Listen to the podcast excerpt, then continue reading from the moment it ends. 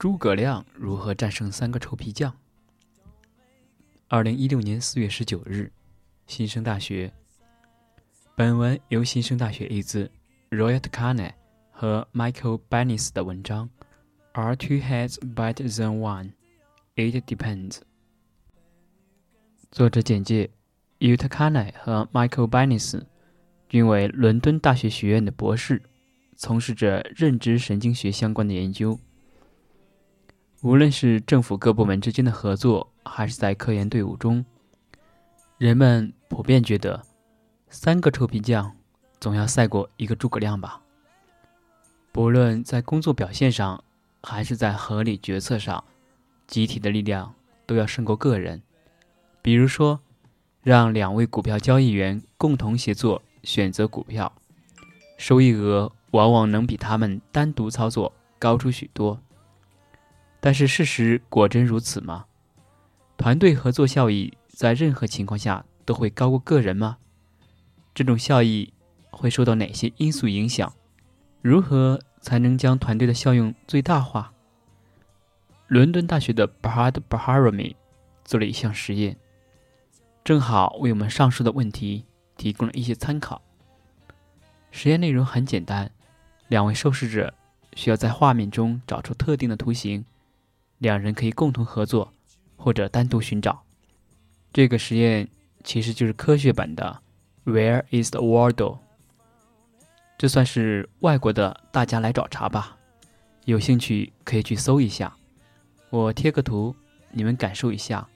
游戏目标是在这密密麻麻的人群中找到左下角的这个家伙。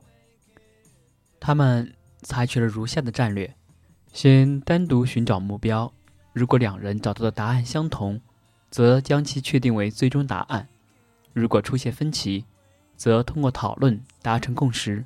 最终确定答案。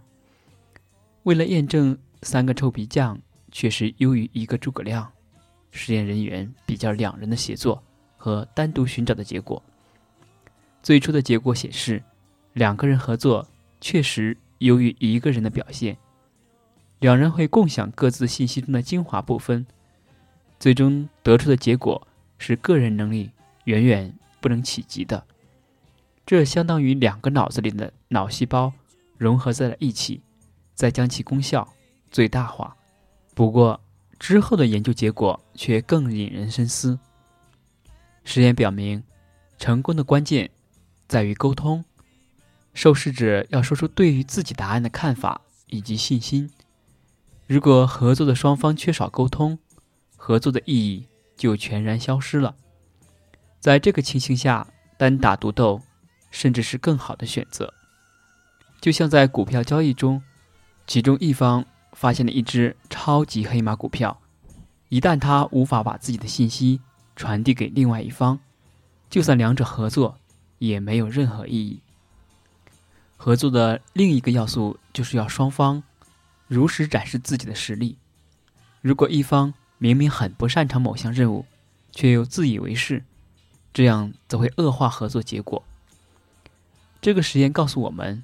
三个臭皮匠胜过诸葛亮，需要建立在合作双方坦诚交流的前提下。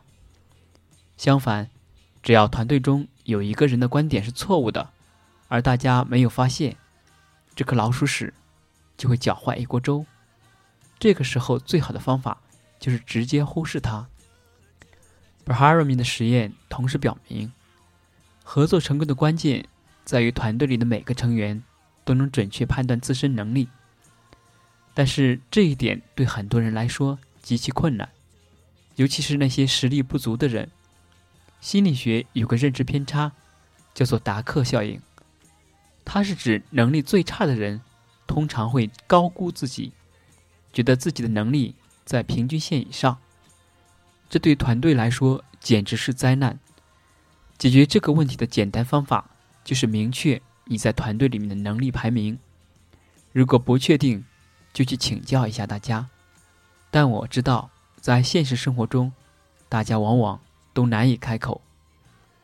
还有一种常见的认知偏差是过度自信效应，也是我们主观上经常高估自己的能力。